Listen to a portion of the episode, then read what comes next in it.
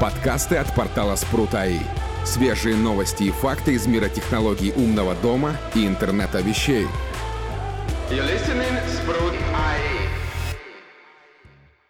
Всем привет! Вы слушаете подкаст от портала Спрут.АИ.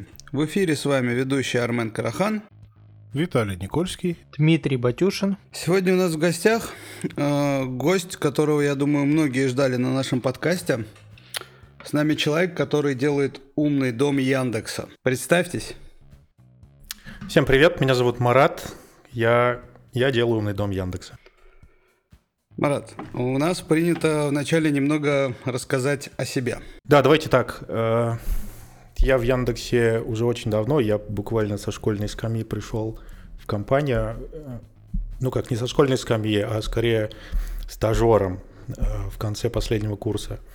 Очень долго занимался э, рекламой, рекламной на главной странице, рекламной, рекламой директа, потом немножко поиском. И вот когда ребята начали делать Алису, колонку, меня позвали принять участие.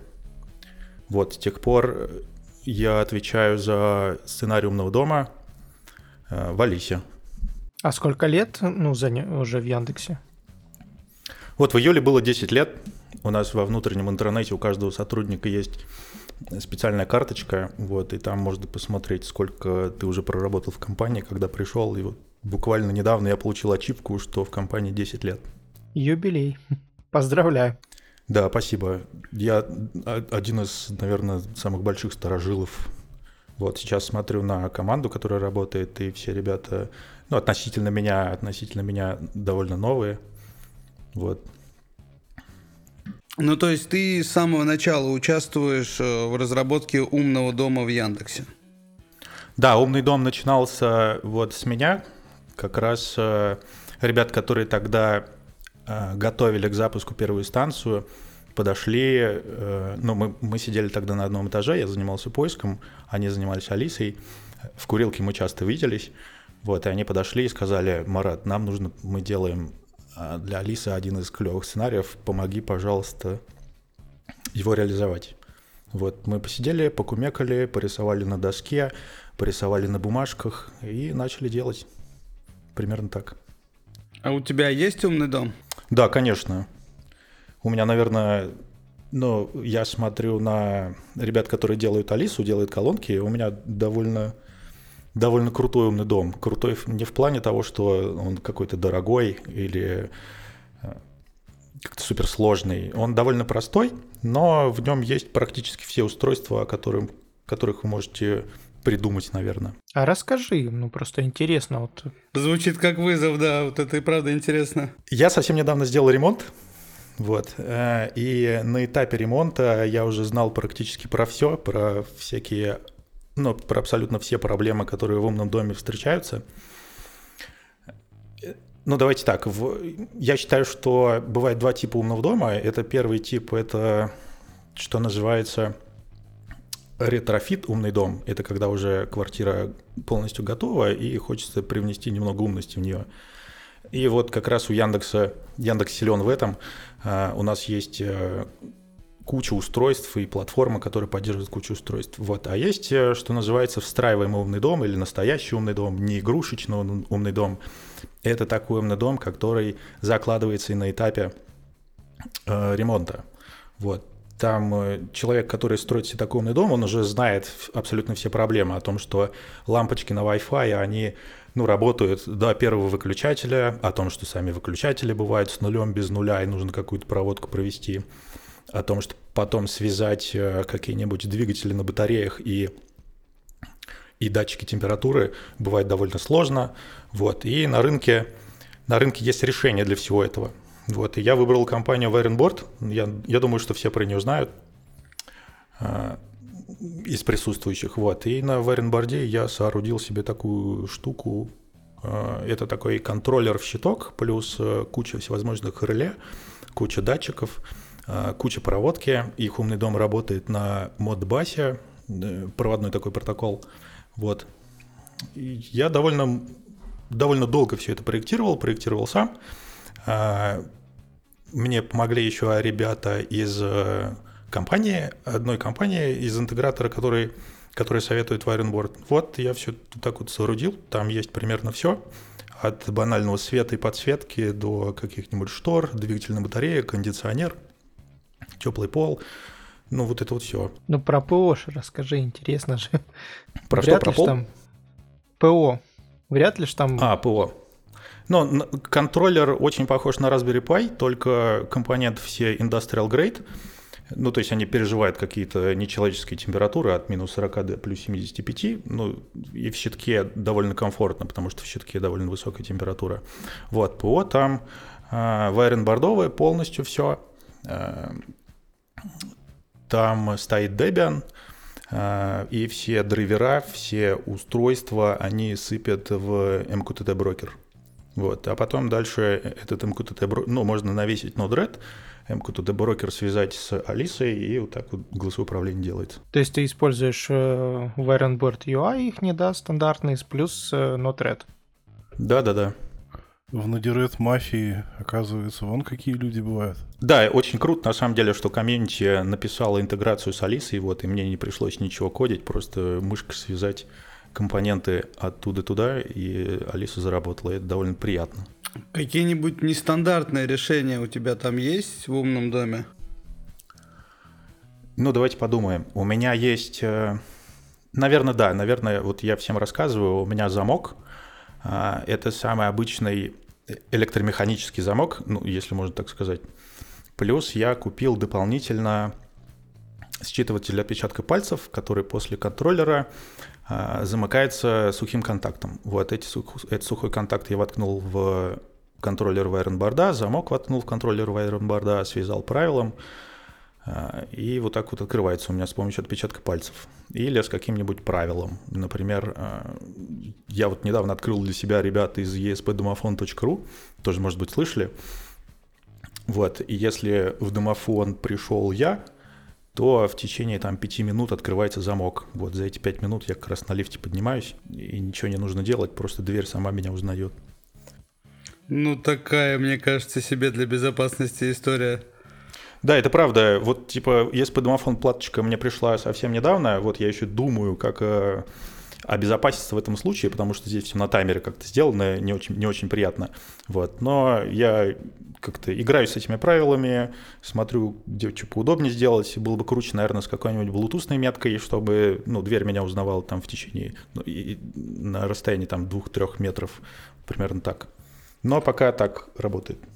Ну тогда Буквально- камеру, буквально- наверное, чтобы камера узнавала. Ну, мне кажется, вообще сама вот эта идея э, автоматическое открытие входной двери, когда ты находишься рядом, она небезопасная. Ну, где-то около года я жил с тем, что прикладывал палец э, к своей двери, и дверь меня узнавала, вот. А потом посмотрел э, на производителя автомобилей. Вот, и практически у всех них, если есть ключ в кармане, если есть метка, то дверь узнает. Вот, я подумал, почему бы и не попробовать это на квартирной двери. Тут есть одна небольшая проблема. А, Какая именно? То есть э, Node-RED при перезагрузке, наверное, он может как бы отправить тебе единичку на ESP домофон. Соответственно, дверь у тебя откроется. А такое может произойти даже при разрыве MQTT брокером с Node-RED. Вот. И как бы может быть ложное срабатывание открытия двери.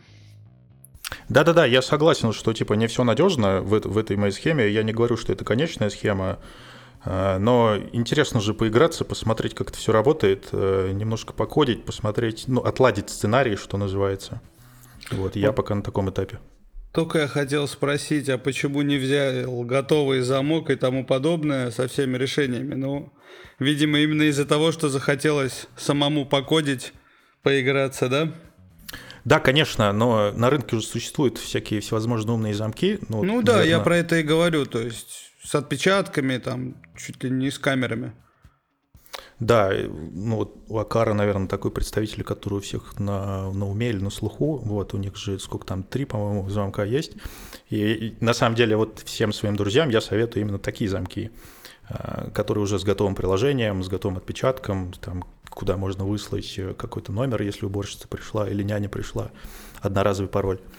Вот. А Самому, конечно, интереснее повозиться, поиграться, посмотреть, как, как это все работает. Вот. А что касается камеры, у меня Amazon Ring, за которую я плачу 3 доллара в месяц, по-моему. Вот. И у меня здесь такая история, что я понял, что мне эта камера не нужна. Потому что когда я не дома, ко мне на, на часы, на телефон приходит какое-то сообщение, что новый буклет какие-то принесли, или почтальон зашел, или какой-то курьер пришел. Вот, и непонятно, зачем это нужно, потому что обычно всем я им говорю, оставьте, пожалуйста, подсылку под дверью, а, а вот эти пуши или нотификации, они отвлекают. А оплата в нынешнее время как? Нормально? Ну, довольно сложно. Здесь пришлось, конечно... Э, раньше, я, раньше там нормально все с российской карточкой оплачивалось. Вот. А для вот Amazon Ring, YouTube премиума, ну, как у всех, наверное, пришлось завести отдельную карточку. Ну, такая, да, отсылка к облачным решениям привязанным. Ясненько. Может быть, еще что-нибудь интересное? Самодельное такое есть в умном доме. Я какое-то время назад был фанатом кормушек, вот. Э, так как мы с Туей довольно сильно дружим, вот, у меня в России появилась наверное, одну из первых, ну, я не знаю, может, может как-то на Алиэкспрессе продавали, вот, но появилась кормушка, и кот ее очень любил. В том плане, что когда кормушка отсыпает корма, э, кот слышит это в любой точке квартиры и прибегает сразу. Вот, но потом оно как-то засорилось, э, перестало, перестало хорошо работать, расписание какое-то сбилось, и, ну, я забил. И дальше теперь кота, наверное, кормлю просто так.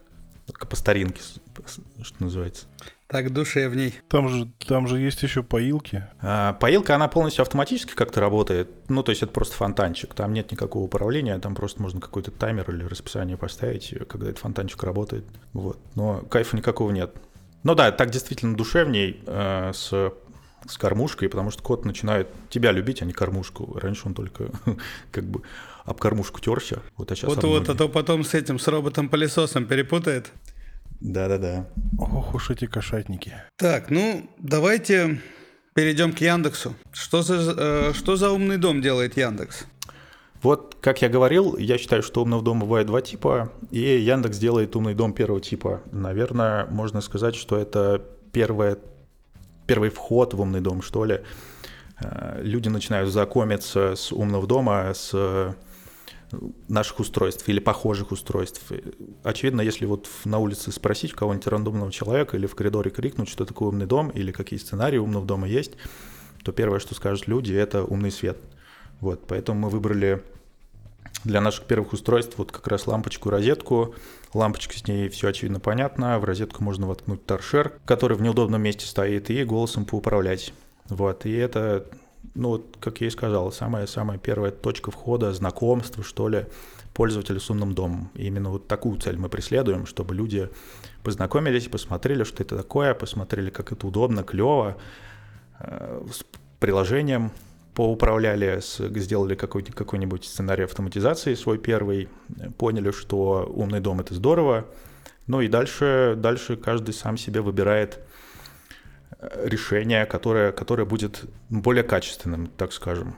Вот. Некоторые люди останавливаются на текущей какой-нибудь лампочке или на текущем сценарии света. Некоторые люди понимают, что всю квартиру лампочками не обвесить, которые стоят там 1300 рублей. Это довольно дорого. Вот. А еще то, что лампочка работает до первого выключения света выключателем. Тогда вот эти вот как раз пользователи, они понимают, что, скорее всего, им нужен умный выключатель, потом начинают гуглить или спрашивать в чатиках, понимают, что там выключатели бывают с нулем, бывают без нуля, начинает копаться, разбираться, и вот как раз в тему их затягивает. Ну, то есть звучит так, как будто бы не стоит цель прям попасть на рынок умного дома. То есть вот поверхностно поиграться, а дальше люди сами разберутся. Мы много исследовали эту тему, и надо признать, что вот рынок умного дома, он как раз в первой части находится. Вот там продаются или на этом рынке находятся вот эти вот тысячи или сотни тысяч устройств, которые компания может продать, или совместно рынок продает э, пользователям. Вот. А что касается какого-нибудь, ну, тех же самых реле или тех же самых э, выключателей, то здесь вот этот рынок, он узко, супер узко специализированный, он довольно маленький, довольно э, не маржинальный, не прибыльный, и устройство оно продается прям гораздо меньше, вот, гораздо меньше. Конечно же, хочется предоставить э, на рынок какой-то продукт, который смогут во-первых, установить люди у себя дома, и сделав это не так, что им приходится гуглить о том, что такое ноль, фаза и нейтраль, и земля, то есть, извините. Вот. Хочется, чтобы это было прям супер просто, чтобы каждый смог себе настроить, каждая домохозяйка или домохозяин смог себе это очень быстро легко соорудить, и чтобы оно работало качественно. Вот. А пока, если посмотреть на топовых игроков, э, Яндекс, Сбербанк, а на Западе это Google, Amazon или Philips, которые вот специализируются на свете. Вот все вот эти ребята, они как раз вот нацелены на, скорее на расширение аудитории завлечение, завлечение в первую воронку, как мы это называем. Понятно, что как только мы рассказали пользователям о том, что умный дом это здорово, и попробовать его стоит буквально там 1300 рублей лампочка, дальше идет очень узкая воронка, которая потом проваливает людей до, до каких-то специализированных решений. Но если мы первую, самую первую э, фильтр или преграду не расширим, то во вторую вот узкую воронку будет провалиться ну, еще меньше. Поэтому на данном этапе я считаю, что наша задача это как раз э, популяризировать, что ли, технологию, рассказать о том, что это прикольно. А вот такой вопрос. Вот ты сказал, что там Wirenboard это недавно ты установил, да? А до этого ты чем пользовался? То есть было ли какие-то автоматизации дома, или это только, ну, или это первая твоя автоматизация? Так, до этого у меня были, ну, у меня было очень много решений от Яндекса. Э, вот робот-пылесосы, всевозможные лампочки, Philips лампочки, нанолив стоял. Ну, наверное, вот это, это была съемная квартира, и все вот эти решения, они были как раз... Робот-пылесос от Яндекса? Ой, не, не робот-пылесос от Яндекса, робот-пылесос от Xiaomi. Я аж удивился, думаю, нифига себе, я что пропустил? Да-да-да, вот телек от Samsung, который тоже через cloud-to-cloud э, интеграцию проваливается, вот, и всем, я, всем вот этим я пытался управлять дружить в индексовом приложении. Вот, ну как-то так. Ну, конечно же, в какой-то момент я поставил себе э, Raspberry Pi с Home Assistant, понял, что нужно кучу емлевых конфигов писать. Вот. Э, ну, довольно быстро от этой идеи отказался, потому что оно такое, ну как-то ночами не спишь на работе работаешь над умным домом, потом приходишь домой и там тоже работаешь над умным домом, особенно со всякими обновлениями, которые туда-сюда катаются, что-то не работает, что-то надо откатывать, конфиги, конфиги, конфиги. Потом я понял, что все-таки решение должно быть встраиваемое. Вот, и долго очень искал, э, какое именно это решение будет. Там Larnitech делает, Wirenboard, э, на KNX мне тоже ребят подсказывали. Но вот я как раз решил, что полностью давайте разберусь с Wirenboard, посмотрю, как это все работает и поэтому решил за, ну, писать интеграции в Node-RED. Это то, что у ребят на Вики есть. Вот я на самом деле просто прочитал их Вики, посмотрел, посмотрел, как они предлагают использовать э, интегрировать Алису э, в их э, систему, вот, и поэтому это и поставил. А, то есть сами автоматизации, там, сценарии у тебя не написаны в Node-RED? Да, у меня сами автоматизации написаны почти всех на их э, движке правил. Вот, а в Алису я э, через Node-RED я прокинул только интеграцию с Алисой и с Home App от Apple. Понял. То есть емловые конфиги Home Assistant тебя не устроили, а скриптовые, значит, конфигурации Wirenboard вполне себе норм. Ну, слушай, э, с Wirenboard пришлось разобраться просто потому, что я въехал в квартиру и ничего не работало. Вот. И это прям заставляет, заставляет разобраться, заставляет э, написать какие-нибудь все правила, когда в туалет входишь, и вентилятор работает 10 минут по датчику открытия или датчику движения. Вот. А то как бы этот вентилятор просто не работал, не включался. И со светом точно так же. Поэтому, поэтому да, я сел, разобрался. Ну, я, наверное, месяца два вечерами и выходными писал все это, писал, отлаживал. Я еще написал для ESP-шки интеграцию э, с варенбордом. Вот ESP-шка вставляется кондиционер Mitsubishi. Я вот специально подобрал себе кондиционер такой, в, который, ну, в которых там 5 проводочков торчит. Вот эти 5 проводочков можно синтегрировать э, с ESP-шкой. ESP-шка по Wi-Fi подключается к роутеру и подключается к варенбордовому MQTT брокеру. Это же есть, все уже давно сделано и уже давно работает у всех. Ну вот с Вайренбордом не было, я не нашел э, в открытом доступе чего-то, вот, поэтому мне пришлось самому написать. Не, решения для кондиционеров через ESP-шку и MQTT, они как бы есть для многих производителей. Это да. А мне вот что стало интересно. То есть, судя по рассказу, я так полагаю, что вы в качестве стратегии развития взяли пример Амазона больше всего. Потому что, ну, параллель прям ощутимая такая есть. А у Амазона просто, так как они сами по себе являются еще и торговой площадкой, а у них есть огромное количество предложений, которые они сами же могут поставлять. А, и, соответственно, я вот наблюдаю за всякими блогерами, которые на, не напрямую связаны с умным домом, а для них это такое, типа, вау-штучка, которую они себе поставили и об этом рассказывают. То есть это не профильные блогеры. И у них, именно американских, э, очень много э, прям таких, ну, интересных есть рассказов на тему того, как это все у них просто получается. Они не заморачиваются за всякие там облако, не облако.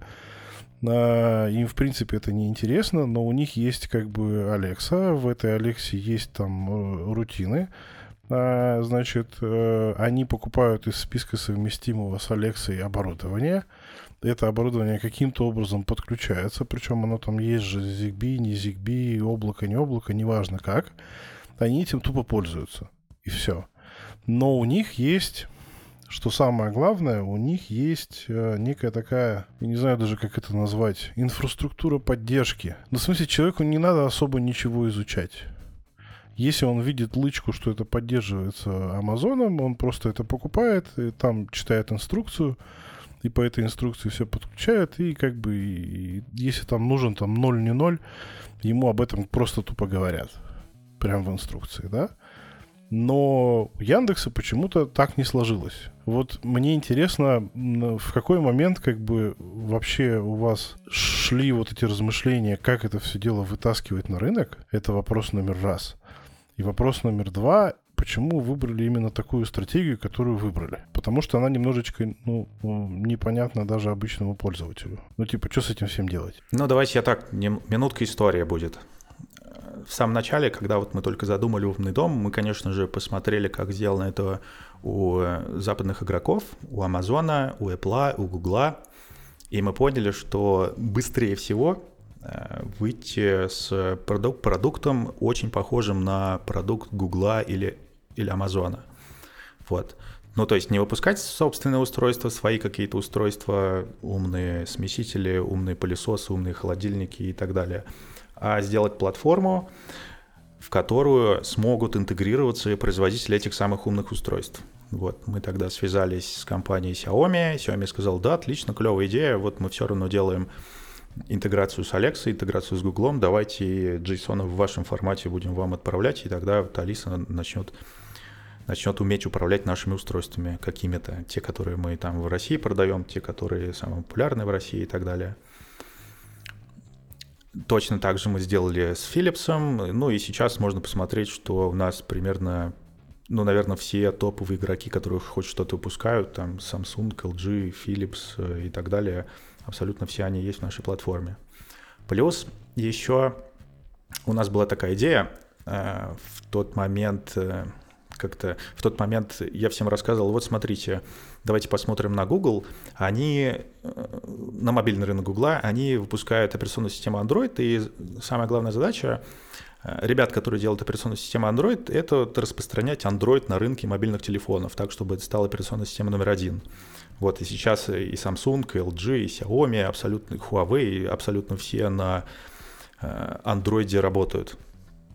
Вот. А еще э, Google совсем небольшой партии, небольшой относительно, относительно вот этих крупных компаний, выпускает телефоны э, Nexus, ну, сейчас они называются Pixel, вот, и эти телефоны это как шоу-кейс платформы. Google заявляет, что вот вот так вот на таком железе должен выглядеть Android. И это вот типа... Ну, там еще это... Android Peer стоял на Nexus. Вообще шикарная операционка была. Без вмешательства всяких Philips и LG.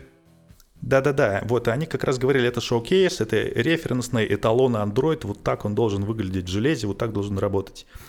Вот, и примерно так же мы решили, что у нас тоже будут свои устройства, лампочка, розетка, и мы еще решили немножко поиграться и выпустили умный пульт, умный инфракрасный пульт.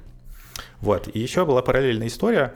К нам пришел э, наш маркетинг и говорит, типа, ребята, смотрите, тут такое дело, мы начинаем колонки продавать в дистрибьюторах, NVIDIA, Eldorado, DNS и так далее. Вот, и эти дистрибьюторы очень хотят колонку окружить э, каким-нибудь э, ну, какими-нибудь устройствами, чтобы она не просто одиноко стояла рядом с, со всеми остальными колонками, а чтобы было очень много устройств, чтобы можно было посмотреть.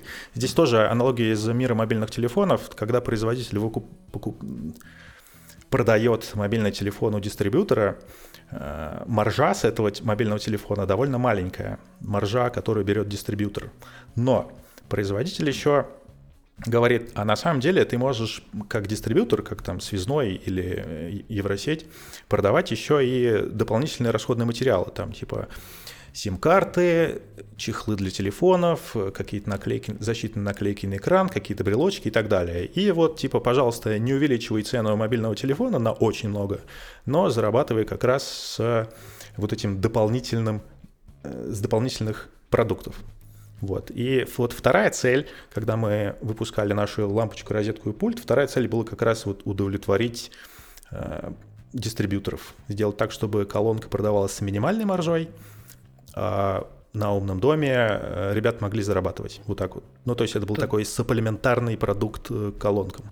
Тогда у меня два вопроса прям сразу возникает почему чужие колонки с Алисой так хреново работают, ну и почему нельзя, не знаю, от, нету открытого API, чтобы можно было самому что-то с Алисой делать. Ну, раз уж такая политика, вот мне кажется, вот первые два вопроса, которые мне прям на ум приходят.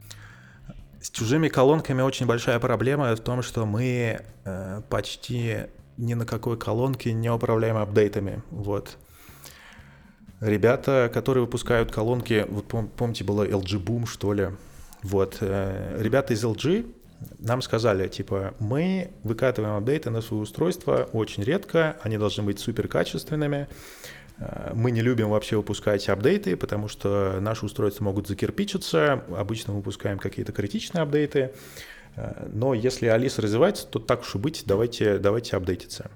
Вот. И очень много итераций мы прошли, очень много писем туда-сюда было отправлено, очень много ревизий, прошивки мы отправили, но в итоге, я не помню, по-моему, один раз, что ли, мы смогли обновить колонку LG, или два раза смогли обновить колонку LG. Вот, и с тех пор мы решили сконцентрироваться только на своих колонках, потому что здесь мы ну, сами управляем апдейтами, здесь сами можем накатить, сами можем откатить, починить какой-то баг довольно быстро – вот и так далее. А с колонками других производителей нам приходится все вот это синкать, и мы тонем просто бюрократии. Команда не может двигаться быстро из-за этого. Ну, а возможность вообще такая есть вот у производителей, чтобы вот если использовать Алису и получать полноценное обновление, когда они у вас происходят? Да, Или такая, вы вообще так, прикрыли эту идею? Такая возможность есть. Вот, например, чтобы не соврать, последнее, по-моему, что мы выпустили в тандеме с другим производителем, а это JBL, по-моему, была. Ну, это лучший тандем, на мой взгляд, который есть, особенно да, да, да, беспро... да, беспроводная. Это просто круто. Вот, JBL э, умеет делать беспроводные колонки, вот, мы, мы не умеем, мы как, ну, то есть у нас опыта просто нет, вот, поэтому я говорю, что мы не умеем. А вот JBL умеет. У нас получилось с ними договориться, и получилось договориться о том, что даже апдейты будут выходить чаще, чем раз в год. И вот примерно как так и живем. И самые, самые хорошие или критичные апдейты мы, по-моему, все еще докатываем на JBL. Ну вот у меня Алиса так на Урал со мной в поход съездила. Прекрасно было. А по поводу API? А по поводу API. Честно говоря, к нам приходит не так много производителей, чтобы можно было или нужно было, что ли, открыть вот это API. И, э, и, так это ну, скорее ну, пользователям открытый... нужно, а не производителям, чтобы пользователи могли, кто в этом шарит, как-то достучаться до Алисы. Да, понятно тогда мы столкнемся с такой проблемой, что будет какая-то куча пользователей, которые используют решение, ну, основанное на вот этом SDK или на основе вот этого Алисиного API. Вот. И мы прогнозируем, что таких пользователей будет ну, максимум 5 тысяч или 10 тысяч. Это просто максимум. Вот. И это значит, что нам нужно держать отдельную команду, держать отдельную поддержку для вот этих пользователей, которые, ну, куда-нибудь на Raspberry Pi, что ли, поставят Алису свою или в какой-то свой, в свой продукт. Вот. И здесь мы не сможем обеспечивать, обеспечить должного качества поддержки. Во-первых, поддержки программиста, который будет вставлять все это в Raspberry Pi, а во-вторых, этот программист может где-то накосячить, и у конечного пользователя, ну или у него, или у его друзей будет возникать э, образ Алисы, который, который башный. Вот. Здесь вот э, у меня два ответа. Мы не готовы ни к первому, ни к второму, потому что команда Алисы и устройства, она довольно маленькая по меркам, ну, по меркам Гугла, Амазона или даже по меркам Яндекса. Она примерно в два раза меньше, чем э, команда Яндекс Еды, например. Вот. И а поэтому... А сколько, сколько человек, если не секрет, работает над Алисой, над умным новым Яндекса? Не знаю, секрет это или нет, давайте отвечу, что э, ну сотни, сотни одной руки. И это включая всех, и э, отдел продаж, отдел маркетинга, дизайн, и разработчики, э, вообще абсолютно все. Компактная вот. команда, да. Да, в Амазоне, например, там тысячи, сколько, пару лет назад мы говорили, что в Амазоне команда 4 тысячи, сейчас я не знаю, сколько, из скольки уже состоит. Ну и, кстати, вернемся к Амазону. Э, вопрос-то у меня был не совсем про то, что как бы, типа, с кем договорились, с тем и понеслась. А у Амазона есть э, экосистема, постпродажная в том числе. Ну, в смысле, люди не считают себя брошенными в воду и выплывающими, как они могут. А у нас почему-то, у меня сложилось такое мнение лично, да, и поправьте меня, если я не прав, но у нас как бы человек типа купил себе, ну, там, станцию, да, а, купил себе там какую-нибудь лампочку и типа, ну, ну и все, и добро пожаловать, и делай, что хочешь. И все. И такой, ну то есть нет вот этого ощущения экосистемы нет э, заботы, так сказать, о клиенте, нет э, какого-то, я не знаю, обучения, популяризации каких-то таких вот вещей. Ну, то есть, вроде бы как бы Яндекс э, выполнил задачу по популяризации умного дома, с одной стороны, но как-то это, в общем, сделано, ну, типа, вот умный дом, все, играйтесь, и все. А что с ним делать? Зачем он вообще нужен? Как он нужен? Ну, то есть, у меня есть друг, да, э, и у, у всех есть какой-нибудь такой друг, который купил эту колонку, поигрался неделю, а потом отдал ребенку, и ребенок там с ней что-то делает. Лампочку там включает периодически, ему это нравится. И все. И таких людей, я так полагаю, большинство. А что с этим дальше делать? Как бы направить как бы этот вот э, поток людей куда-то, как бы этого не происходит. Вот почему? Да-да, это очень большая проблема, мы сами ее ощущаем, и у нас пока, ну, есть несколько идей, но готового ответа или решения на это нету. Действительно, вот, например, если э, поставить какое-нибудь приложение, э, ну, неважно какое, а просто приложение, которое, которое выполняет какую-то задачу. Вот. А как правило, в самых каких-то крупных или популярных приложениях есть какие-нибудь сторис или пуши люди шлют, или ты ожидаешь от того, что приложение будет как-то развиваться, ну или не развиваться, если оно выполняет какую-то одну узкую задачу. Но связь пользователя э, с производителем этого приложения, она существует. Вот. А связь Алисы или колонки с пользователем, она есть, ну, только голосовая.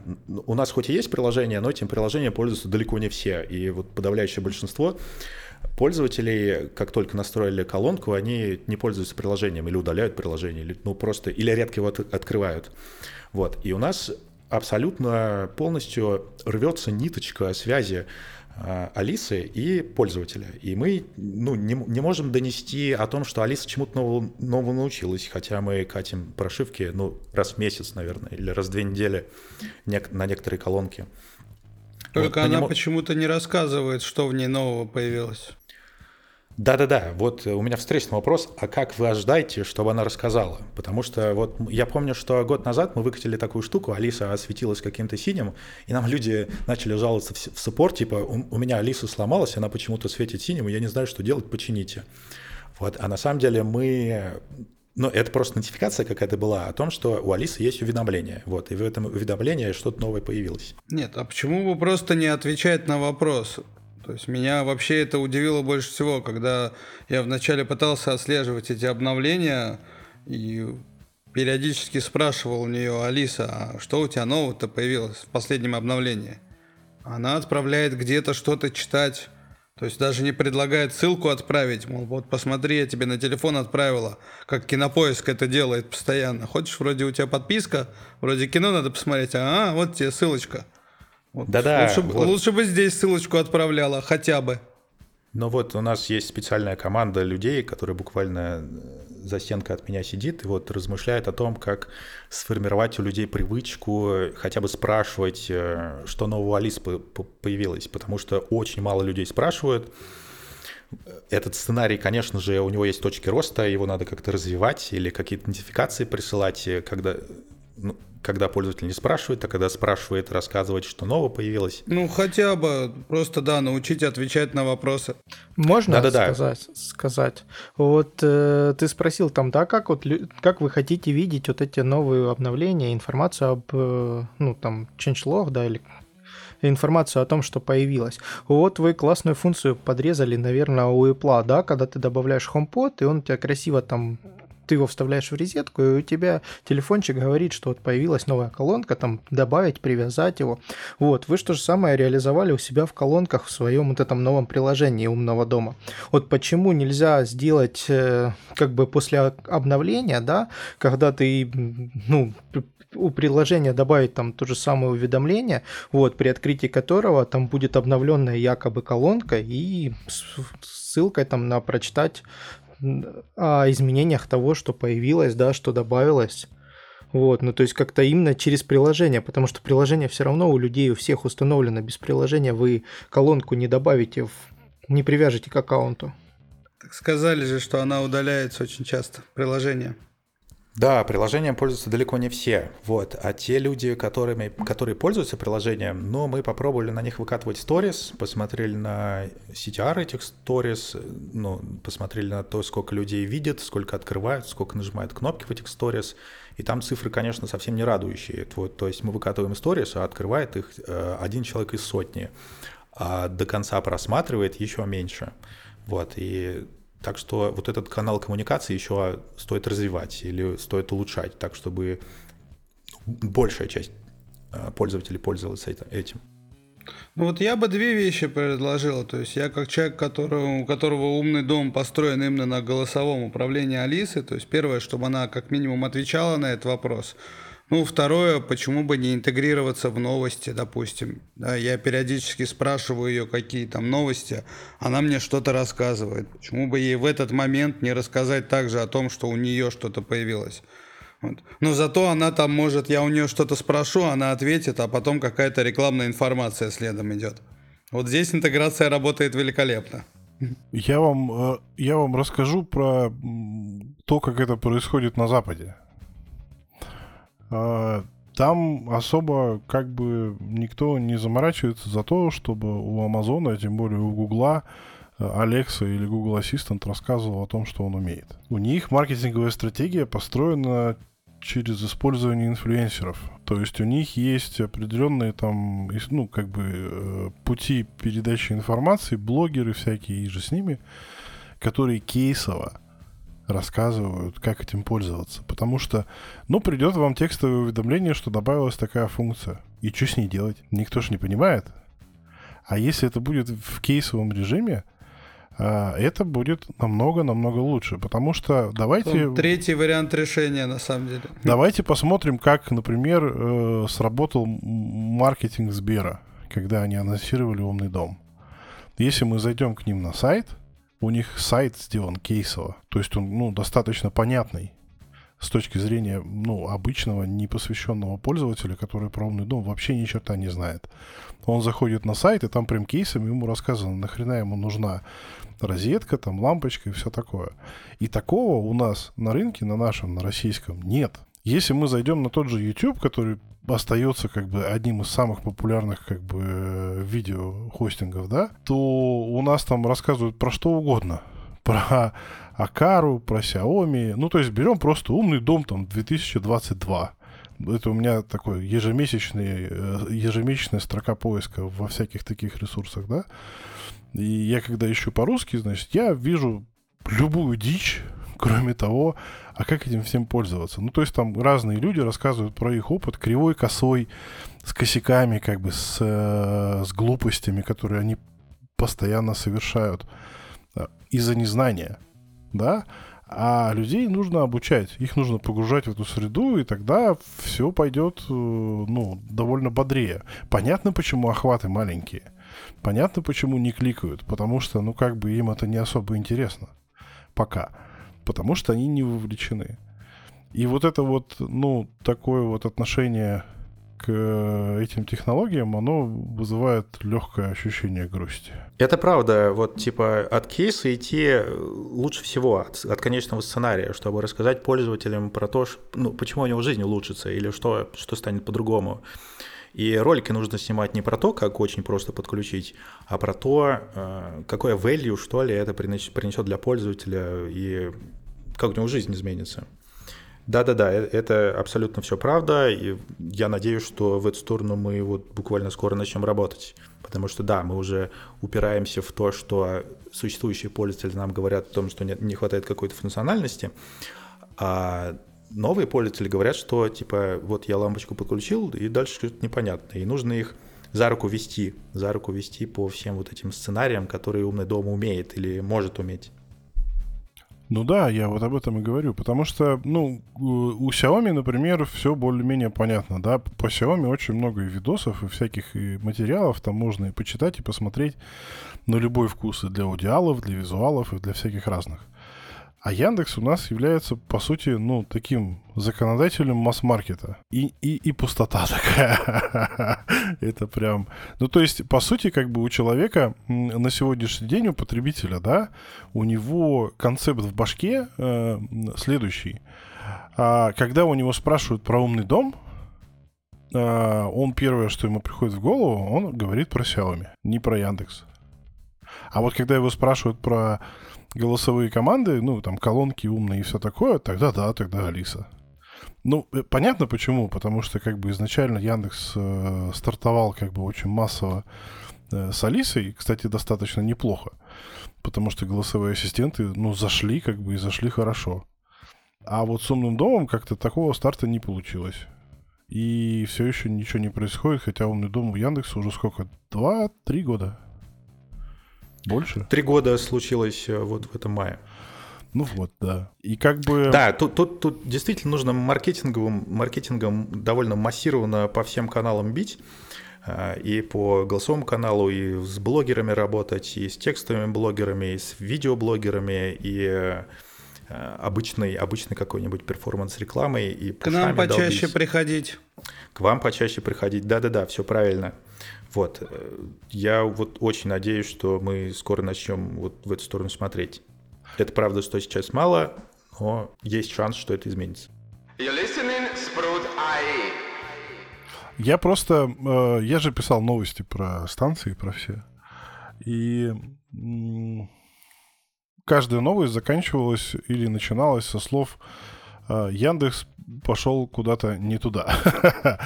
И по, по, по последней, например, было очень удивительно у меня следующее. То есть Яндекс станция 2. Выкинули телек, добавили умный дом.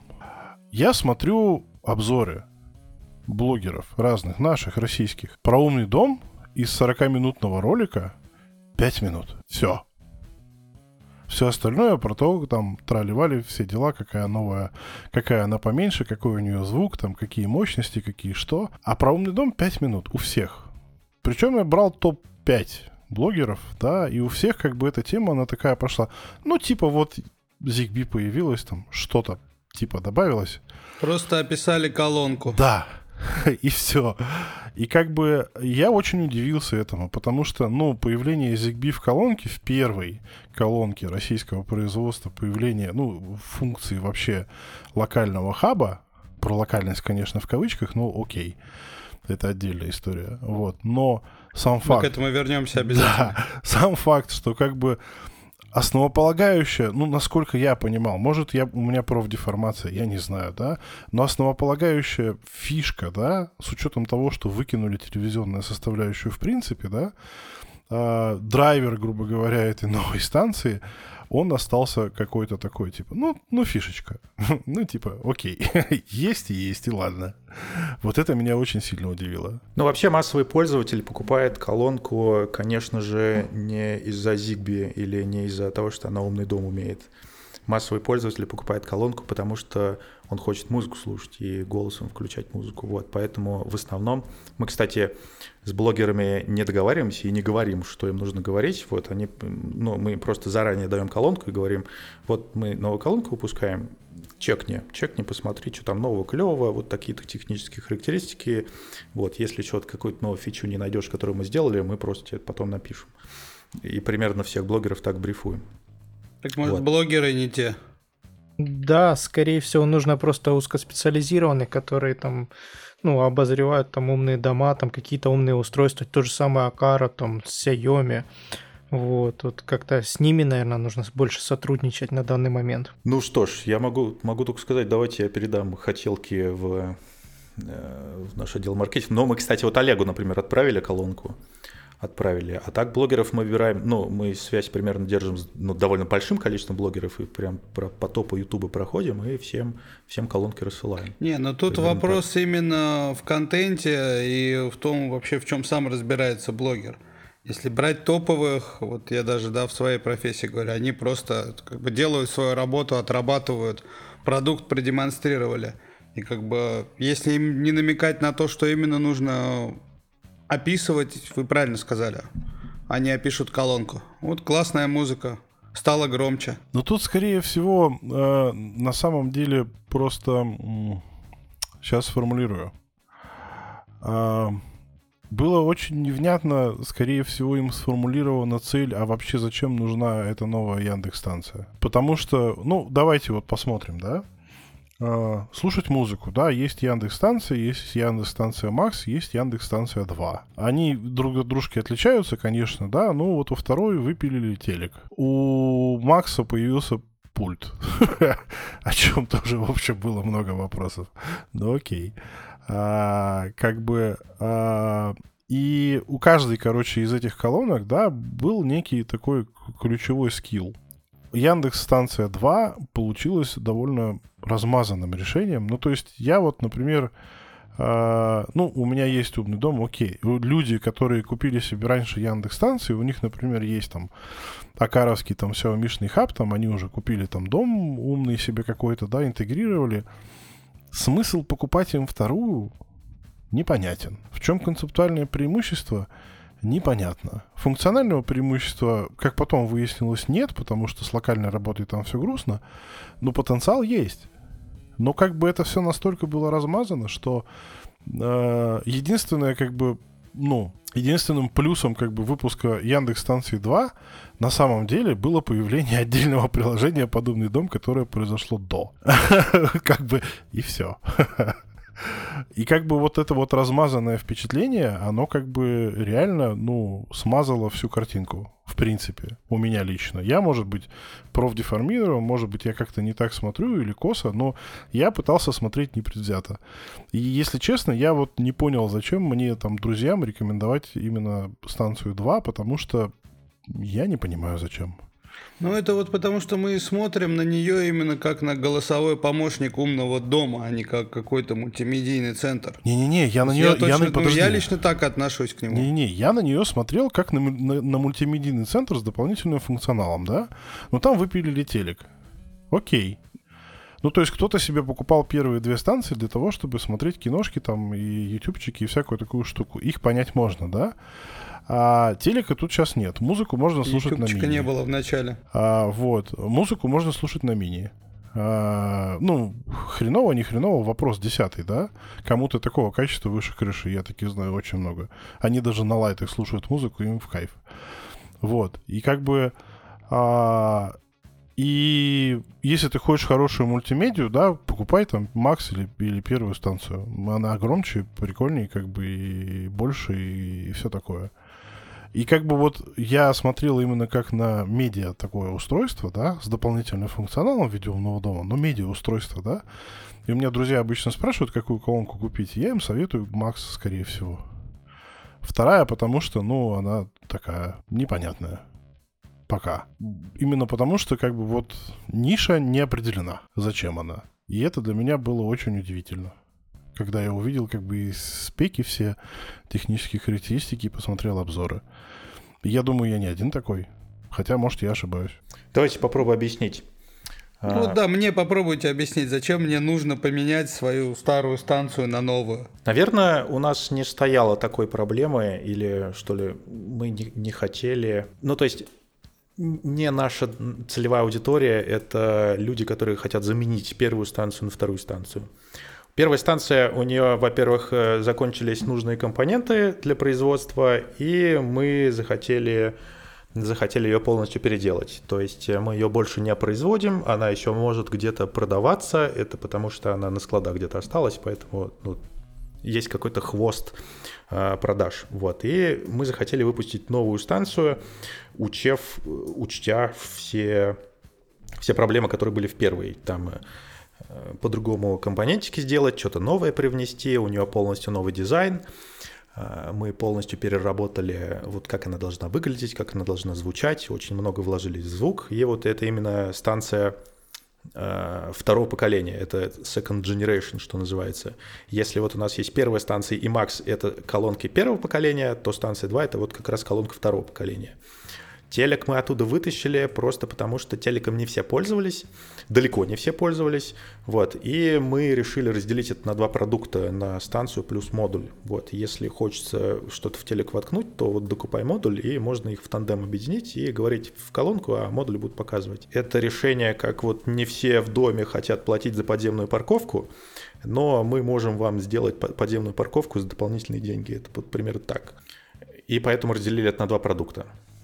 Вот. А что касается Zigbee, здесь мы решили, что да, действительно, давайте воткнем э, воткнем Zigbee модуль в станцию второго поколения, просто для тех, ну, для людей, которые хотят себе умный дом чуть лучше, качественнее, надежнее, чем, э, чем Wi-Fi вот у вас, у вас будет Zigbee. Там, конечно же, не все доделано, вот про локальный сценарий много раз вспоминали уже, у нас в лабе уже это почти заведено, э, есть уже прошивки тестовые, девелоперские, про то, что некоторые сценарии локальные, те, которые мы сумели сделать локальными, вот. До продакшена, ну, я думаю, скоро это доедет.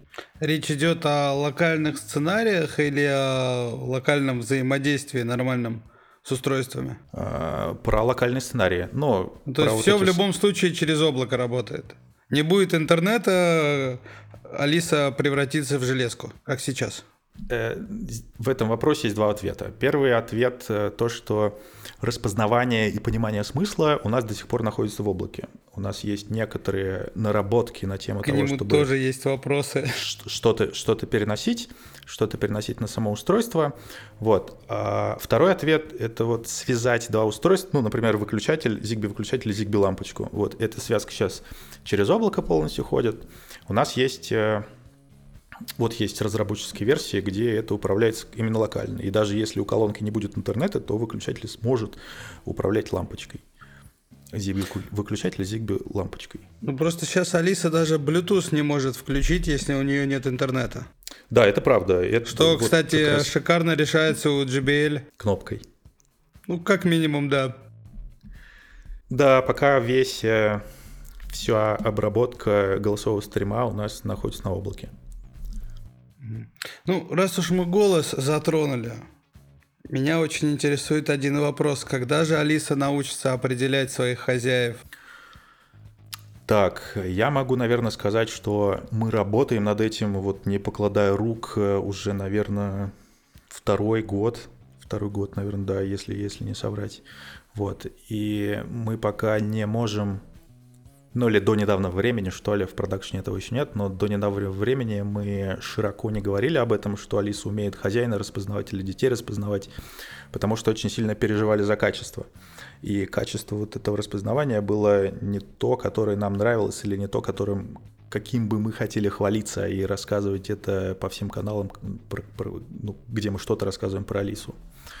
Но, насколько я знаю, ребята сейчас уже доделали или доделывают э, довольно высокое качество, и ну, можно будет это увидеть. Ну, речь идет именно о технологии, я правильно понимаю, с ней проблемы? Да, речь, речь про технологию. Мы называем биометрия, когда Алиса распознает э, пользователя и хозяина, и пользователя, с которым можно познакомиться, э, и не хозяина и так далее. Ну просто да, с распознаванием-то у Яндекса, я думаю, проблем вообще не должно быть.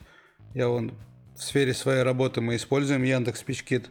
И распознавание, и синтез вообще шикарная вещь. Да, распознавание текста это одно, а вот понимание или биометрия пользователя, узнавание пользователя это совершенно другое. И там очень много и законодательных ограничений, и технических ограничений. И вот мы боремся, боремся, боремся с этим. Ну, вот уже а законодательные, год, если не секрет, какие? Российское законодательство не разрешает биометрические слепки хранить э, на серверах. Вот, и поэтому их приходится хранить только на самом устройстве. И с этим довольно много проблем э, из-за этого возникает, потому что вот один раз записав биометрический слепок, модель, модель на сервере учится э, каждую неделю, и каждую неделю она улучшается, улучшается, улучшается. Но то, что мы один раз что-то запом, запом, за, запомнили, записали на устройстве, вот эта штука она все вот эти обновления не получает. А еще если пользователь купил вторую колонку, с ней тоже нужно познакомиться, потому что с первой колонкой не может это все передать.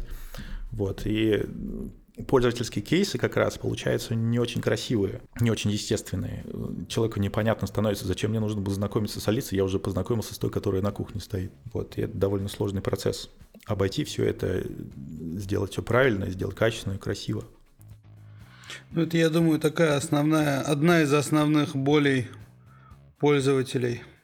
Но есть еще, да, одна, да, да. есть еще одна боль, это невозможность переименовать, потому что есть только два варианта. И это да. я бы с удовольствием, например, как бы назвал ее как-то по-другому, а, просто для того, чтобы там, если на каких-то видосиках ее там спрашивают, она у меня не срабатывала, не начинала бы болтать, когда это не нужно.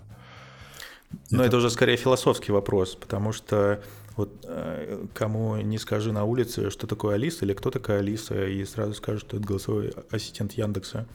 Вот, а если там будут вера, надежда, любовь и так далее, то уже, уже непонятно. Вот. Алиса — это уже бренд, это маркетинговое название. Здесь мы стали заложниками того, что мы везде говорим про Алису. Не про колонку Яндекса, а именно про Алису. И все пользователи узнают ее как Алису. Вот, поэтому, наверное, переименовать мы не очень хотим. Или давать переименовать. Яндекс, э, Споттер Яндекс это как фоллбэк, но Алиса это уже бренд. Я вот знаю семью, в которой живет две Алисы. И вот им подарили Алису. Им было очень тяжело с ней, они ее передарили из-за этого. Ну, наш ответ здесь это то, что можно переименовать в Яндекс Споттер, вот, и тогда, тогда станет попроще. Ну, то есть э, в планах нет добавления возможности переименовать умного помощника под себя? Именно такой споттер, наверное, мы не хотим делать. Вот. Мы, у нас в лабе ребята занимаются всякими прикольными вещами, типа распознавания звука разбитого стекла, звук падения, хлопка, вот этого всего. Но это как и в академических интересах, так и может быть в продуктовых интересах, если нам понравится, как это работает, а, и мы увидим какие-нибудь э, Э, ну, действительно живые кейсы, или нам понравится качество всего этого, то, наверное, тоже можно будет увидеть это в продакшене.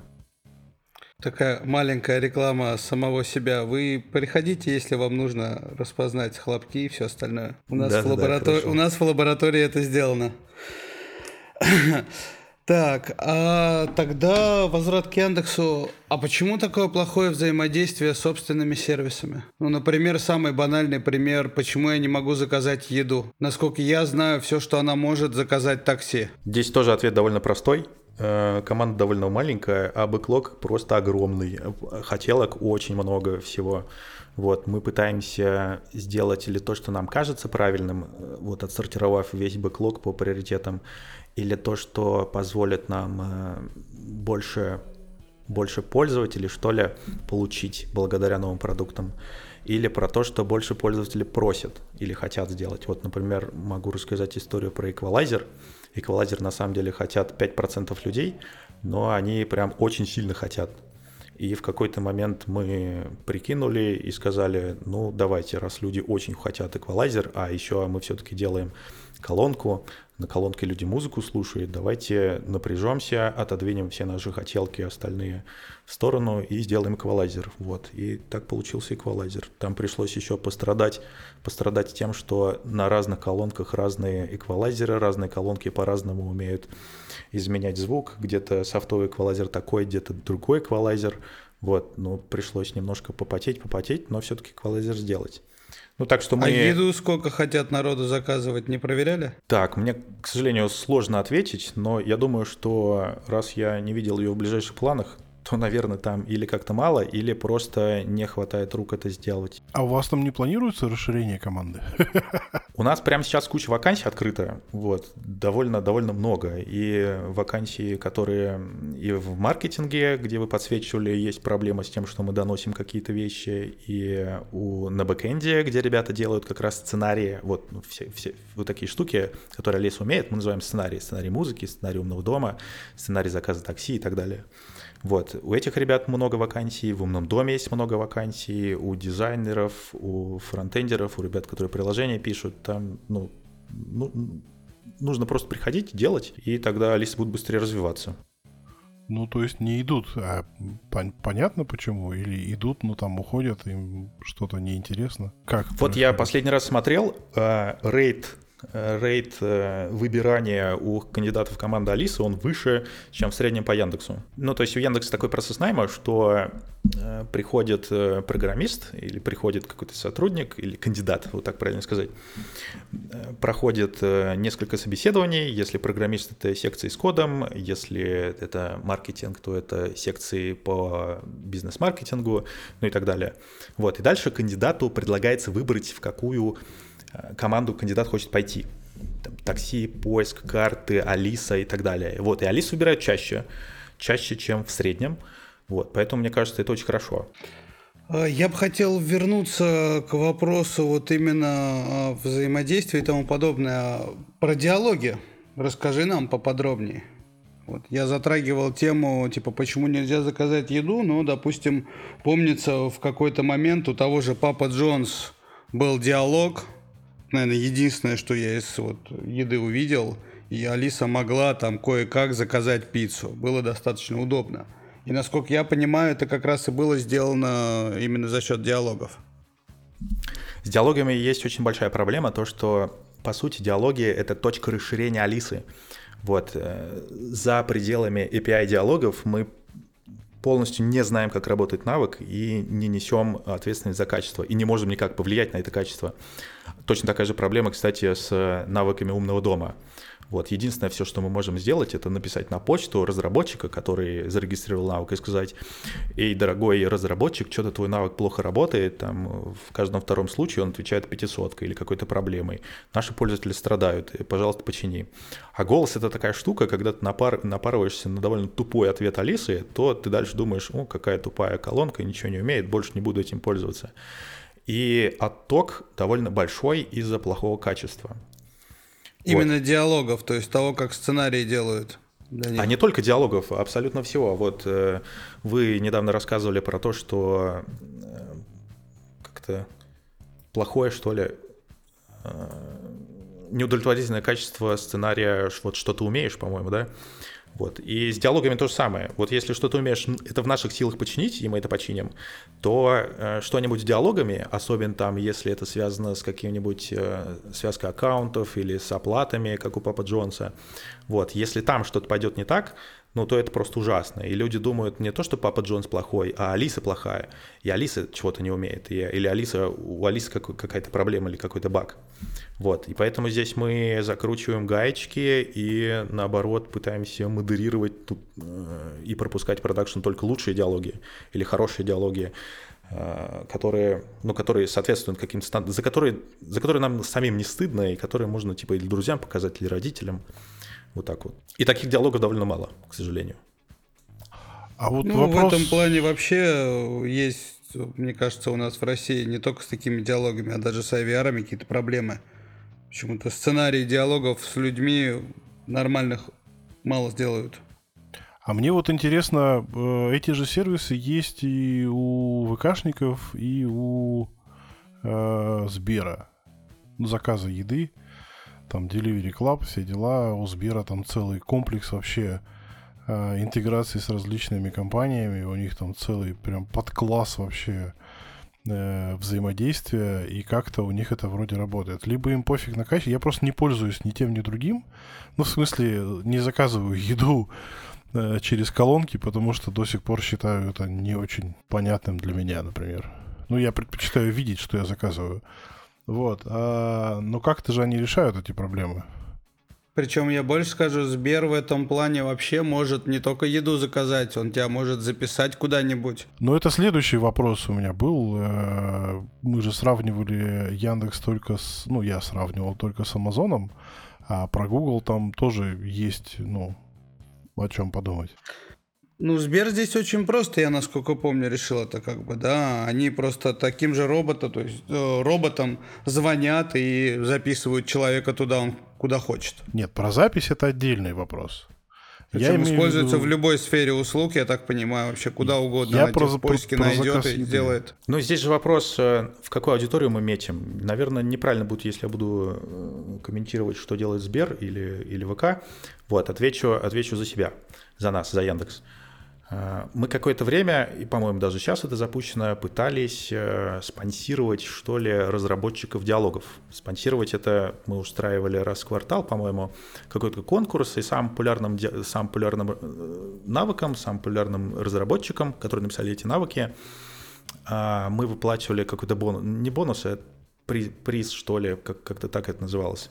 Вот, и там э, сколько-то настоящих рублей было. Так мы пытались как-то заставить разработчиков, ну или сподвигнуть, что ли, мотивировать разработчиков э, интегрировать свои сервисы или чужие сервисы с Алисой. Вот, насколько я знаю, э, по-моему, до сих пор это все это продолжается. Идет, идет это до сих пор. Ну, вот там же проблема на самом деле у вас в том, что вы просто говорите «сделай что-нибудь». Нет никаких целей решать какие-то проблемы или еще что-то. Просто сделай. Там викторины, еще какая-то фигня. Ну, детям интересно. Бесспорно. Там убить минут 15 времени, когда тебе совсем скучно, потрещать с Алисой, тоже хорошо. Ну, вот лично я очень, как бы, часто, там, раз в неделю просматриваю все эти навыки, там, подписан на все это. Мне прям интересно, что-нибудь новое, интересное появится – ну вот это же песочница, это же как раз песочница. Это то, что мы сами не придумали или мы сами не сделаем, а вот мы хотим увидеть какую-то новую свежую идею оттуда или почерпнуть какое-то вдохновение оттуда и сделать так, а самим, а почему или, или вот... наоборот мотивировать разработчика. Ну, как бы, почему вот не использовать, я не знаю, как вот хакатоны, допустим, проводятся, да, то есть выдается проблема, которую можно, нужно решить. То есть вы, ну, по крайней мере, вот если говорить об этих ваших конкурсах, да, из того, что я наблюдал, ну, ребята выбирают довольно какие-то банальные вещи, которые пилят, да, может быть, пилят хорошо, качественно, все у них отрабатывает, за это они большие молодцы. Но, опять же, в том же умном доме использовать большинство этих диалогов вообще некуда. Подождите, а мы же, вот вы сейчас говорите про какие-то сторонние интеграции. А, напомните мне, э, Яндекс Еда-то остается у Яндекса или уходит? Остается, да. Остается. Ну, то есть это ваш сервис. А, и как бы, ну, тут какие сторонние разработчики? То есть это интеграция вашего сервиса в ваш же продукт, по идее. И у вас там сервисов, ну, достаточно много. Ну, не, так, ну это отдельный ладно. вопрос. Это мы же уже это обсудили, что типа нет ресурсов. Да, тут, тут все понятно. Рук не хватает просто. Да, а, а диалоги это, это возможность помню. Э, любому другому человеку, причем э, у многих конструкторов ботов, э, даже вот, по-моему, у нашего тоже скоро будет выпилено. В общем, есть возможность делать сценарии для диалогов, потом их импортировать и, собственно, отправлять на проверку. Но на самом деле платформа диалогов так и появилась. Мы поняли, что э, ресурсы команды Алиса довольно сильно ограничены. И давайте сделаем для Алисы какой-нибудь API, чтобы сторонние разработчики могли дополнять Алису навыками. Вот. Давайте придумаем конкурс на хороший навык для умного дома через наше сообщество. С умным домом на самом деле все понятно. Там э, как-то хорошего навыка э, ну, наверное, что называется, не придумать, потому что навык умного дома отличается от навыка э, обычного диаложного навыка только тем, что распознавание полностью на нашей стороне, и производителю ну, или инди-разработчику нужно всего лишь распарсить правильно JSON и правильное устройство включить. Ну, можно же не только что-то включать, выключать, наверное, а как-то интегрироваться к каким-то системам. Ну, я же правильно понимаю, теоретически, если есть у, не знаю, какого-то фастфуда API, через которое можно заказать, я могу взять и написать Яндекс Диалог, который будет дергать это API через мой сервер и нормально отрабатывать заказ. Я вот тут боюсь соврать, я давно не открывал API диалогов, оно как-то развивается, но, по-моему, да, по-моему, можно. Я точно не уверен про оплаты, э, надо, надо почитать доку. Вот, а что касается навыков умного дома, мне кажется, прикольный конкурс был бы, был бы, наверное, что-нибудь сделать, э, ну, какое-нибудь необычное устройство. Вот нам ребята в саппорт пишут, как они подключают э, теплицу, которая следит за огурцами, помидорами, которая э, подключает ворота. Вот, и на самом деле, да, давайте попробуем такой конкурс сделать, который, ну, который каким-то необычным устройством управляет. Вот, это было бы прикольно. Приходите, а вот можно мы за. Можно по поводу оплаты, но ведь можно же связать аккаунт, допустим, этого фастфуда с, с аккаунтом Яндекса, и когда ты заказываешь непосредственно с этой колонки, будет непосредственно списываться деньги с этого аккаунта, который ну, именно зарегистрирован на, у фастфуда. Да, вообще так можно сделать. Наверное, наверное, да, вот это рабочая идея. Тут есть э, небольшая преграда, она такая психологическая, человеческая преграда, то, что у людей э, оплата связана обычно с каким-то ритуалом. Нужно кошелек достать, деньги э, пересчитать, или карточкой пикнуть где-то, или лицом подтвердить в каком-нибудь Face ID, или в андроиде, э, или пикнуть чем-то, каким-нибудь бейджиком, карточкой и так далее. Ну, то есть это оплата, это не просто э, ты кому-то говоришь, я хочу купить, а это еще и какой-то ритуал, когда ты передаешь деньги.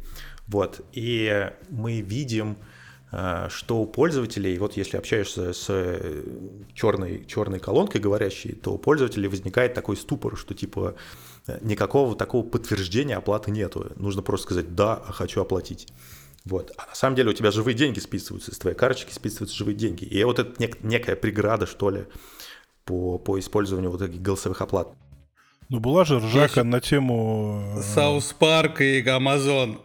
Нет, Ты не это случаем нет, вспомнил? Нет, не South Park. Есть видос с камеры видеонаблюдения, где попугай заказал за ночь кучу товаров с Амазона.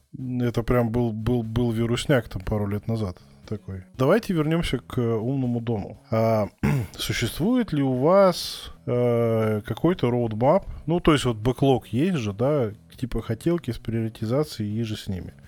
Вы его, я так полагаю, никуда не светите за пределы, так сказать, своих э, своей компании. А, но как можно вообще по, ну, повлиять, не повлиять только массовостью? Или у вас есть какая-то стратегия, то есть какие сервисы будут улучшаться в первую очередь? Там, ну, там, я не знаю, стратегия на этот квартал мы планируем сделать вот это. и всякие такие штуки. Ну, просто, например, что связано именно с умным домом, да, например, э, часто возникают вопросы, а как мне включить, например, вот у меня в, э, в комнате там пять светильников разных. Я хочу просто включить свет верхний. И мне приходится обзывать его как угодно. Там люстрой, потолочный светильник, там еще какая-нибудь фигня, ну, то есть там фигня на, на потолке, ну, то есть вот народ извращается по-разному, да. Но когда у тебя несколько источников света в помещении, да, отсутствует э, категоризация, например, э, лампочек. Вот это свет, а это не совсем свет, это подсветка, например. Ну, то есть вот такие штуки, которые именно исходят из э, ну, опыта пользователей с точки зрения юзабилити. Э, и вот подобного рода улучшения, они как-то там планируются? Ну, давайте так отвечу. У каждой команды есть определенные какие-то метрики. Вот. Э, и этих метрик довольно, довольно много вот у команды, которая делает умный дом. Это как и от количества пользователей, которые еженедельно или ежедневно открывают приложение и просматривают сторис, Э, это и количество активных устройств в неделю, такая интегральная метрика, и голосовое качество. Э, голосовое качество мы проверяем э, через талокеров, просто делаем сэмпл каждый день с голосового потока, и талокер размечает. Ну, там у, у, у талокера есть специальное задание, типа пользователь попросил то-то, а лист выполнил то-то. И, и талокер размечает, правильно или неправильно. Вот. И потом мы все это все вот эти их ответы суммируем, выводим на график и видим, что на этом графике циферка у нас ну, примерно такая, какая-то такая. Вот. И если мы понимаем, что нам нужно куда-то вложиться, например, в голосовое качество, то мы проводим десаты. Десаты — это команда разработки садится и анализирует все Э, все э, те задания, которые Талокер пометил, что умный дом выполнил неправильно или Алиса выполнила неправильно. Мы заводим э, тикеты, баги себе и начинаем их чинить. Вот, у нас вот уже скопилась довольно большая пачка, там около 30 штук, вот что ли я смотрел на прошлой неделе про то, что, про то, что нам нужно как-то починить. Со светом там тоже есть, вот, но это, конечно, не основная проблема. Там, я скажу по секрету, что есть еще куча всяких других проблем по голосовому качеству. Так что да, я вот очень надеюсь, что... Ну, Яндекс вообще живет полугодиями э, и планирует полугодиями. Вот, я очень надеюсь, что вот в ближайшем полугодии, которое начинается у нас 1 октября, мы э, все вот эти, ну или большую часть хотя бы вот этих голосовых проблем зачиним. Мы прошлое полугодие переезжали на другой движок, э, который занимается пониманием вот, ну, не все люди знают, что помимо распознавания из голоса в текст нужно еще пройти стадию понимания того, что человек там сказал. Вот. И мы переезжали на новый движок понимания. Э, и вот я думаю, что в следующем полугодии как раз возьмем, возьмемся за эту проблему. E. Мне кажется, я понял, в чем ваша системная проблема. А, системная проблема заключается в том, что вы э, работаете по методикам Э, ну, метрик Яндекса, потому что это привычно для компании, насколько я понимаю. То есть вы идете от потребителя. А я говорил немножко про другое. вот моя начальная сентенция относительно того, что вы как бы не обучаете пользователя, она, скорее всего, вырастает из этой же проблемы. По сути, ничто вам не мешает вообще показать пользователю, а как надо. У вас для этого есть вообще все возможности и ресурсы информационные, и, ну, и разработческие, и все, все остальные. Как делает Apple, например. Они не, особо следуют за пользователем. Они говорят, вот так теперь круто. И все, весь рынок за ними тащится. Потому что, вот я уже неоднократно в подкастах упоминал относительно NFC. Оплата NFC на андроиде появилась за много-много лет до того, как это сделал Apple. Но банки зашевелились только тогда, когда это сделал Apple. Просто потому, что Apple показал, нахрена это все нужно. И как это ну, ну, просто... Ну, там немного не такое. так это, ладно. Банки подсуетились, потому что Apple э, к тому моменту имел огромный процент аудитории да и никто же не спорит. мобильными телефонами У Android был Там тоже большой совокупности процент. много, но посыл, да, правильный. Вот. И, и как бы, и, и по сути на сегодняшний день а, вы, ну, то есть компания Яндекса, да, является законодателем очень многих мод. И умного дома, как бы это странно не звучало, в том числе, иногда даже в первую голову, потому что у вас очень большая аудитория, как бы не хвалились как бы ваши конкуренты относительно количества проданных колонок и охвата Алисы, да, и как бы я не смотрел всякие разные диаграммы, ну, Яндекс стоит впереди, в общем, страны, грубо говоря. И у вас есть уникальная возможность показать, как надо. Но вы почему-то ей не пользуетесь. И это, в общем, меня... Я теперь по- просто понял, почему. Когда э, ты рассказал про стату и то, что вы исходите э, для решения, для постановки себе задач на будущее из статы, я понял, что как бы, ну, Яндекс остается Яндексом. То есть э, был сначала поиск, потом появилась Яндекс Метрика, а потом появилось все остальное. Соответственно, вся вот эта вот э, идеология жизни от статы, она как бы, ну, видимо, тут тоже играет свою роль. А можно же ведь по-другому. Я, например, о Каре то же самое говорил. То есть вы же можете как бы, ну, у вас большой рынок, у вас, вы прям про умный дом, вы же можете показать, как надо. Вы можете сделать такие устройства, которые будут работать так, как ни, никто не может сделать. Просто нужно захотеть придумать и сделать. У них как бы основная проблема это бабло. Ну, то есть, типа, ну, рынок не, не хочет, и им каждый раз приходится их убеждать, что ребятушки это будут покупать. Они такие, не-не-не, не будут. Потом они это выпускают с барабанным боем, с, с ужасным сопротивлением. Это тупо сметают. Через какой-нибудь Xiaomi. Не-не-не, это, это, про, это про акаровские штуки. И это тупо сметают просто с прилавков все. Это было недавно на, я не помню уже на каких устройствах, да, но а, а русский, э, русский филиал Акары как бы сказал, что нам это нужно. Китай, китайцы говорят, не-не-не, это ну, никому не интересно, говорит, нам надо. Они им отгрузили склад, и склад вынесли просто весь сразу. Китайцы такие, нифига себе, а давай еще. И, и как бы, ну и вот. Но у них как бы вот пока концепция бабла, потому что это китайцы. У них все на это завязано, да? У вас, скорее всего, там свои задачи, цели стоят. Тоже как бы понимаю. Но как бы, ну, может стоит немножечко сменить парадигму, и может это к чему-нибудь хорошему приведет. Не знаю. Ну, почему-то мне вот так подумалось. Ну, давайте отвечу, наверное, про голосовой интерфейс, вот, э, или про то, про обучение пользователей.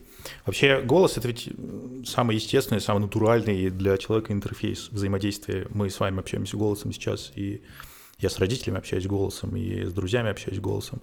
Вот. И нам хочется сделать такой продукт, с которым человек будет естественно голосом общаться. Не так, как Яндекс научил общаться голосом, типа «Алиса, свет, гостиная, 14».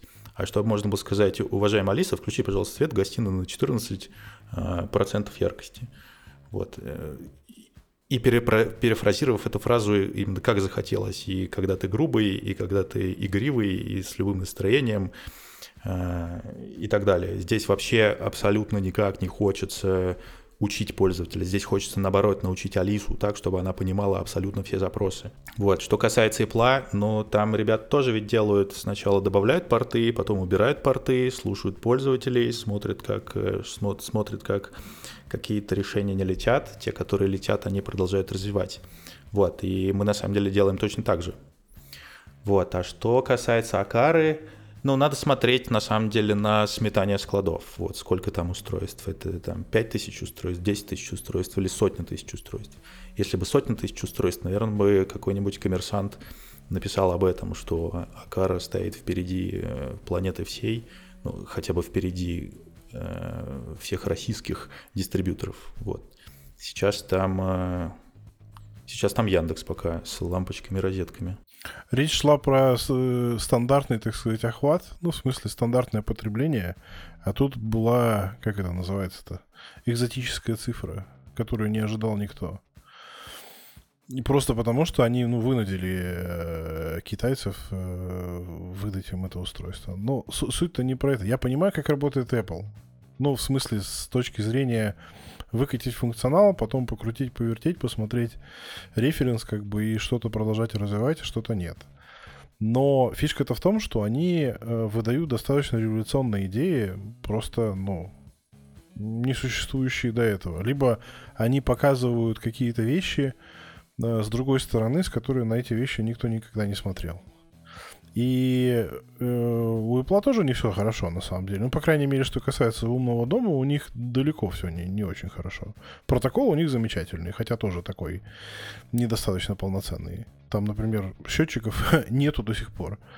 Вот. Э, и многих там типов устройств, в принципе, нету. И будут они добавлять или не будут, еще вопрос очень большой. Но я не про это говорю. Понятно, что нужно исследовать, как бы, и смотреть статистику того, что вы выкатываете, но э, пользователь, ну, короче, про кейсовый подход. Ребята, вот этим можно пользоваться вот так. Ну, то есть как-то необычно. И это выкатывать именно в таком ключе. И новые функции выкатывать тоже, то, тоже так же. Ну, взлетит, не взлетит. А посмотреть по, по результатам. Потом сформируется уже некая такая какая-то концепция, что взлетает, что не взлетает и так далее. То есть пока это, в общем, не очень заметно. Вот это все. Но мы можем себе позволить экспериментировать, но действительно делаем это не... Хочется чаще, хочется чаще. Из, из прикольного, что прям вспоминается, у нас был кейс, когда мы э, предлагали все гирлянды вот в розетке умные воткнуть гирлянды, и тогда заработала вот елочка гори, если помните, Новый год, по-моему, выкатывали, или на прошлый Новый год выкатывали такую штуку. Вот, ну, пришлось постараться э, и там за несколько недель, что ли, за три, по недели написать такую функциональность. Вот, еще прикольно было, когда мы в прошлом, по-моему, году рассказывали, что там, ну, обычно так, осенью такое время бывает, вот как сейчас, например, когда еще батареи не топят, вот, но уже холодно становится в квартире. И тогда мы рассказывали, что кондиционер на самом деле у вас работает, обычно работает и в режиме отопления, и можно кондиционером греться. Вот, и из-за того, что мы придумывали летом, было прикольно про фумитокс. Ты типа воткни фумитокс в розетку, и можно будет сказать, Алиса, убей всех комаров. Вот, примерно такие. Вот, вот такие вот мелкие, мелкие прикольные идеи мы иногда делаем. Очень хочется чаще, очень хочется трубить об этом э, по всем каналам, доступным нам. Но вот здесь такая слаженная игра нужна всех команд, чтобы все команды были на это нацелены, не только разработка, но и дизайн, продукт, э, маркетинг и так далее. Вот такого не всегда получается добиться, просто потому что обычно идея приходит вот сиюминутно, а то, что довести до приемлемого качества, нормального качества, которым можно гордиться всем этим, вот, это проходит время, и, возможно, некоторые упущены. Ну а еще там э, у всех команд есть цели какие-то свои, и все команды бегут как раз вот эти цели сделать, а не от хоково решать какую-то прикольную задачку. Ну, я не совсем про прикольные задачки, просто а, вот это вот конкретное, конкретный пример со светом, да, а, команды же перестают пользоваться, когда понимают, что она работает неправильно. Поэтому стата, она не репрезентативна в данном случае, потому что ей тупо не пользуются после одного раза. И стата тут не поможет в данном конкретном случае, например. И таких случаев можно набрать очень много когда один раз попользовались, два раза попользовались, на третий раз поняли, что это не работает и перестают пользоваться. Вы не видите этих запросов, вы не видите эту статистику, и, соответственно, вы не понимаете, что это как бы, ну, востребованная штука. Может быть, кто-нибудь когда-нибудь вам, конечно, напишет саппорт об этом, да, но это будут единицы. И как бы вот... Не-не, видим, видим, видим. Там у нас есть такая метрика, называется метрика качества по новичкам. Вот. А новичок — это тот человек, который ну, колонку или умный дом приобрел буквально неделю назад или две недели назад.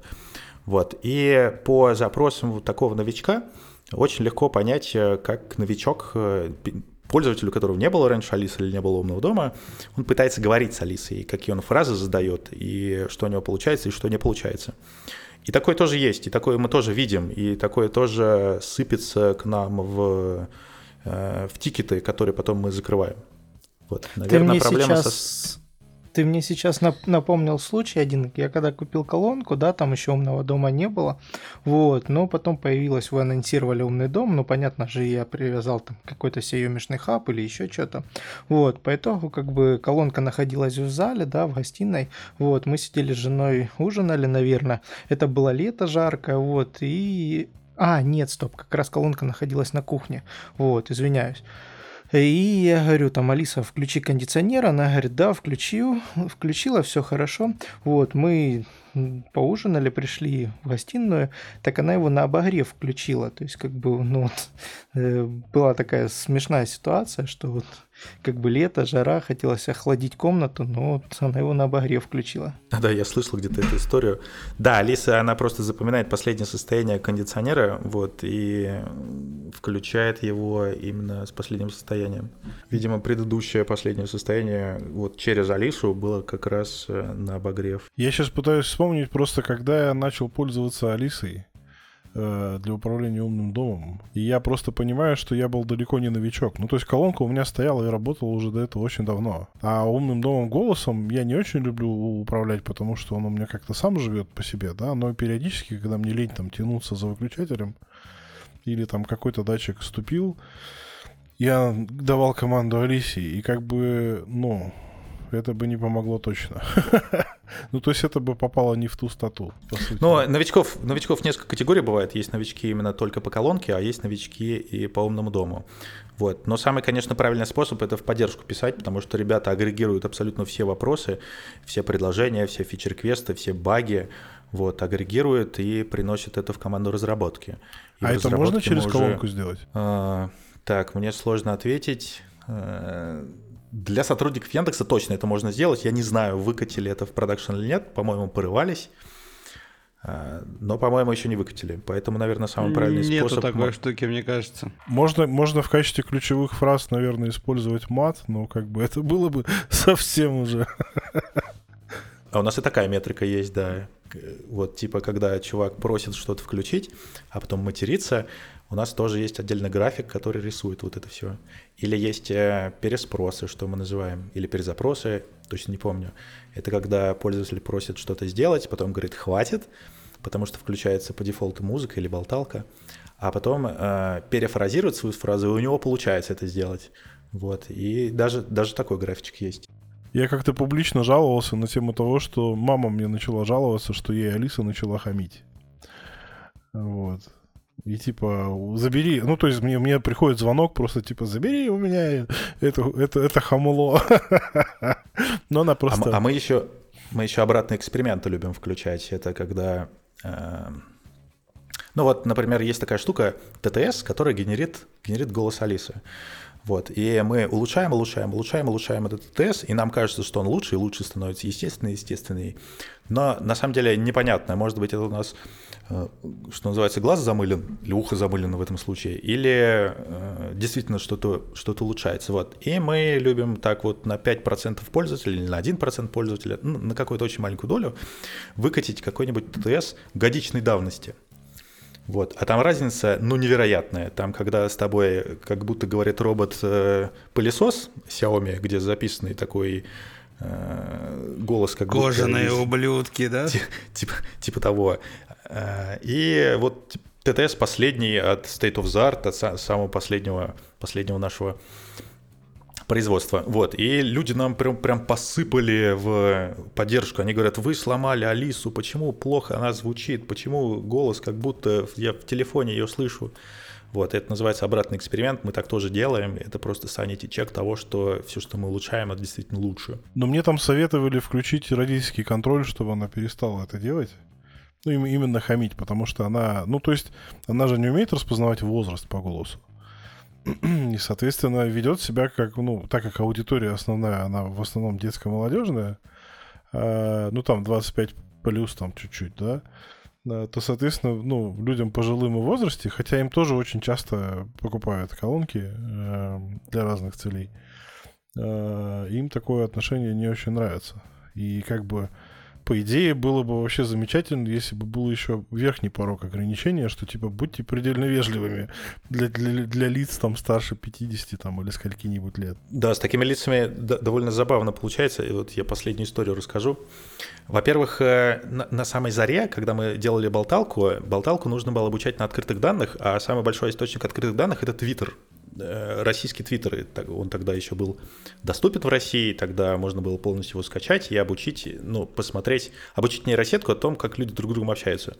Вот, мы обучили и поняли, что люди общаются друг с другом невероятно токсично. Там даже если выкинуть мат по каким-нибудь регуляркам, люди все равно настолько токсичные, что просто ужасно. Вот, мы выкатили болталку тогда, это чисто внутри Яндекса все это было, и поняли, что Алиса, ну, так сильно дерзит, просто невозможно. И команда, которая занимается болталкой, начала потихонечку вычищать, вычищать, вычищать, вычищать. И вот э, довольно определенных успехов добилась на сегодняшний момент. И, наверное, сегодня можно сказать, что ну, мы, мы гордимся нашей болтал, болталкой, потому что она э, ну, довольно в меру дерзит. И с ней интересно разговаривать из-за этого. Вот так. На такой ноте предлагаю перейти к вопросам от нашего сообщества, потому что мы уже довольно долго сегодня общаемся. У нас есть еще много тем для разговора. Мы обязательно запишем еще подкасты с Яндексом. А сейчас давайте обратимся к вопросам сообщества. Так, итак, первый вопрос у нас от Евгения. Хотелось бы сценарии при срабатывании датчика открытия, чтобы Алиса проговаривала текст. Например, открылась калитка или ворота, или Алиса говорит текст, который я написал. Вот такой вот вопрос от Евгения. Так, а такое можно уже сделать, на самом деле, э, если сработал датчик открытия, то Алис может произнести какой-нибудь текст, который вы сами напишете. Это уже доступно. Да, ребят, на самом деле мне тоже об этом сказали, правда, у меня не получилось. Лично я не увидел датчиков своих в Алисе. Но, видимо, мне надо с этим отдельно разобраться. А можно, а... можно коротенько? А, у меня было как когда-то очень настроено опишная из пичкита функция запускалась прям там где-то в приложении, в каких-то там дебрях автоматизации что-то было написано, и она у меня сейчас переехала в умный дом. Ну, типа, запускать э, мелодию номер такую-то, и там код этой мелодии из набора яндексовских, да. Прикол в том, что оно переехает и переехало, а отредактировать я это не могу, потому что он ругается на то, что как бы так нельзя теперь. Это, ну, окончательная, да, такая штука. Так, а мы сделали Э, чтобы пользователь мог не через пичкитовые, не через API э, это сделать. Ну, там, по-моему, квадратная скобочка открывается, спикер, саунд, бла-бла-бла, что-то такое написано. Да-да-да. да. Вот. Мы сделали, чтобы этот звук можно было выбрать прямо из интерфейса. Я знаю, вот. да, мы я так и нарисовали интерфейс да. для, для всего этого. Вот. Там, к сожалению, у нас не получилось э, перетащить все это автоматически, поэтому мы просто забанили старые сценарии. Ну, как забанили? Мы запретили их редактировать, ну, сохранять точнее. Вот, и сделали новое. Все, я понял, это не баг, а фича. Я понял. Так, возвращаемся к вопросам. А, следующий вопрос у нас от Владимира. Он интересуется, планируется ли выпуск устройств компактного размера меньше, чем Light и Mini?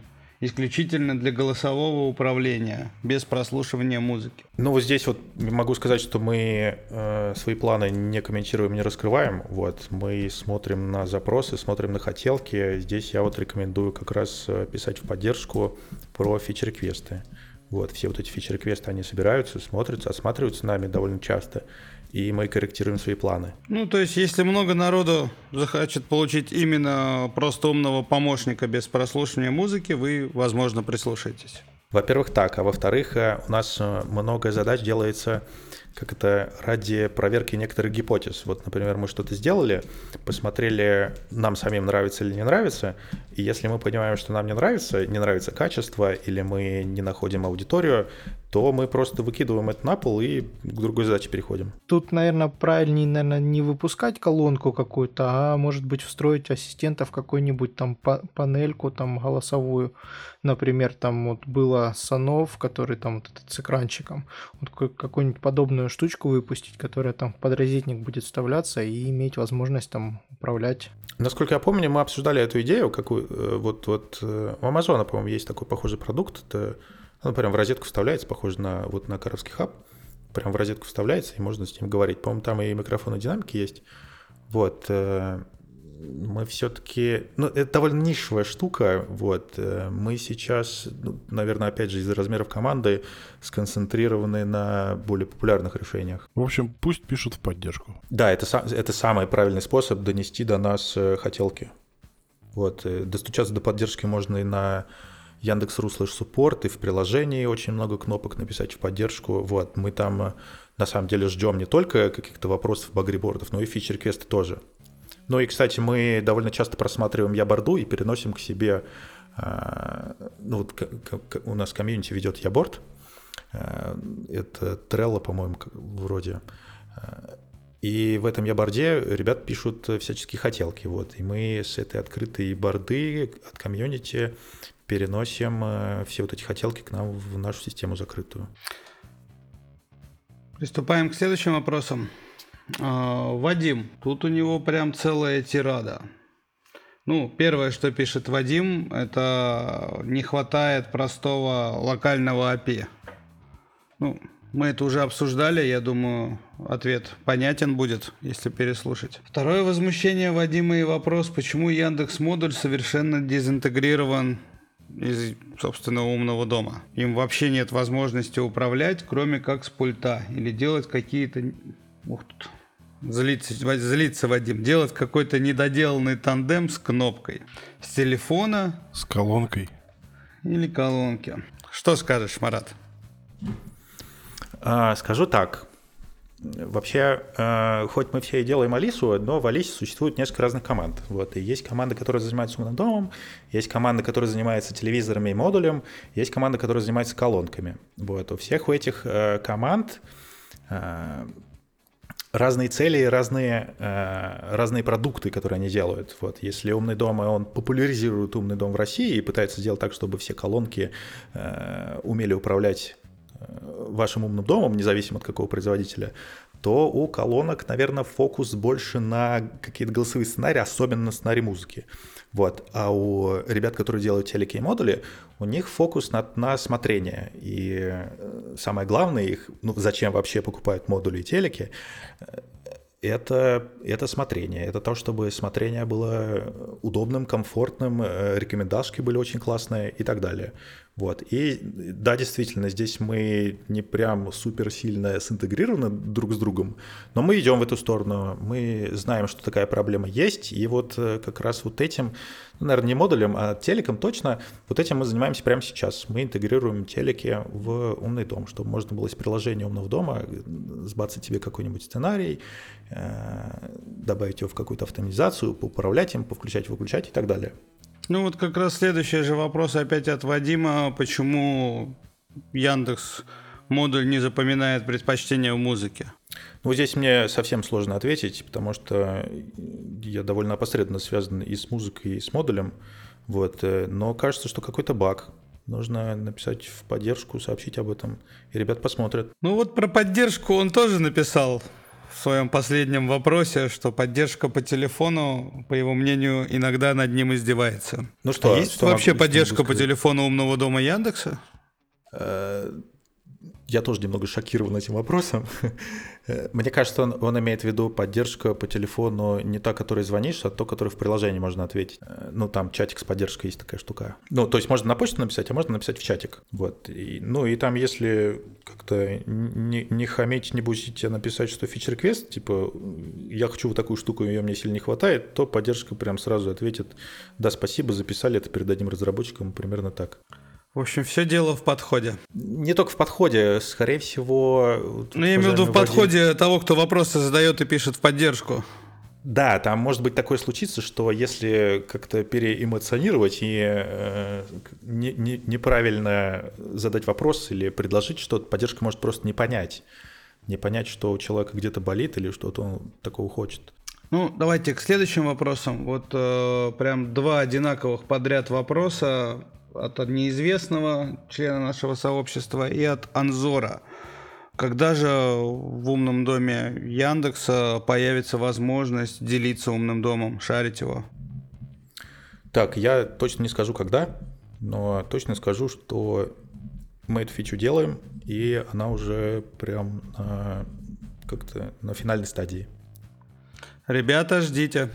А можно еще в, в, в этот же вопрос добавлю. А когда появится возможность добавлять несколько одинаковых интеграций в одну учетку Яндекса. Ну, например, несколько Xiaomi хабов, а, несколько разных учеток Xiaomi хаба, э, или там несколько спрут хабов и всяких таких вещей.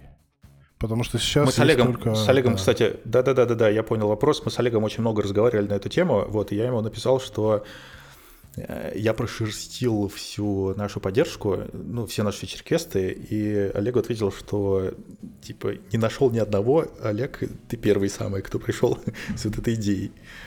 Вот. Так что довольно узкий случай, довольно кривой случай. Может быть, Мы очень легко можем там... сделать это очень востребованным. Достаточно просто попросить сообщество написать. Мы уже с Эплом так делали. Ну тут я понимаю, речь идет на примере, да, Xiaomi, когда у тебя несколько хабов, и они настроены один на китайские устройства, другой на русские. В том числе. Не, ну погодите, если, если на одном аккаунте все это... Э, Нет, на Нет, разных. На одном аккаунты. аккаунте невозможно сделать вот то, что я озвучил. То есть банально покупаешь устройство с Алиэкспресса, и для некоторых, как бы, да, у меня есть отдельный хаб, который контролируется. Просто э, инстанция, возможно, под, под, под, к подключению только одна. Ну, в смысле, одна интеграция Xiaomi, все. То, что у тебя там 2-3 учетки есть, пофиг. Интеграция там того же спортхаба или еще другого производителя, где там есть несколько учеток, например, в разных домах. А я хочу их засунуть в одну учетку Яндекса. Не, ну погодите, вот у меня вот у меня аккаунт Xiaomi, и этот аккаунт, и некоторые устройства у меня в китайском облаке, и некоторые устройства в российском облаке. И оно абсолютно все подсасывает, э, интегрируется с Алисой. Вот прям с одного аккаунта. Просто у этого а аккаунта. У меня две учетки. Одна китайская, одна российская, например.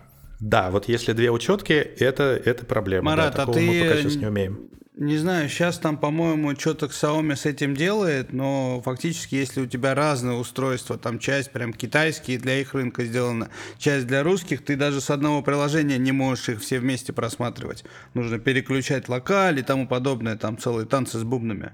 Да-да-да, нужно есть... переключать регион, это правда. Да, поэтому в целом решение было бы интересное, да, если бы можно было подключить обе учетки к Xiaomi. Тут как бы вот что касается Xiaomi, тут как бы решаемо. Тут можно просто пошарить внутри своих учеток, да, там как бы расшарить э, из одного аккаунта на другой.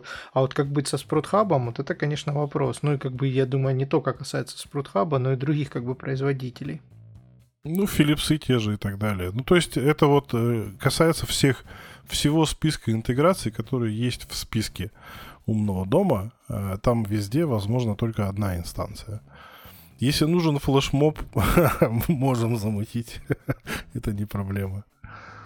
А по поводу шарения домов, да, вот хотелось бы еще видеть, то есть э, расшаривание конкретных устройств конкретным учеткам. То есть, допустим, там ребенку расшарить возможность только доступа к его комнате, то есть непосредственно включение света там в его комнате. Вот, зачем ему иметь доступ к комнате родителей.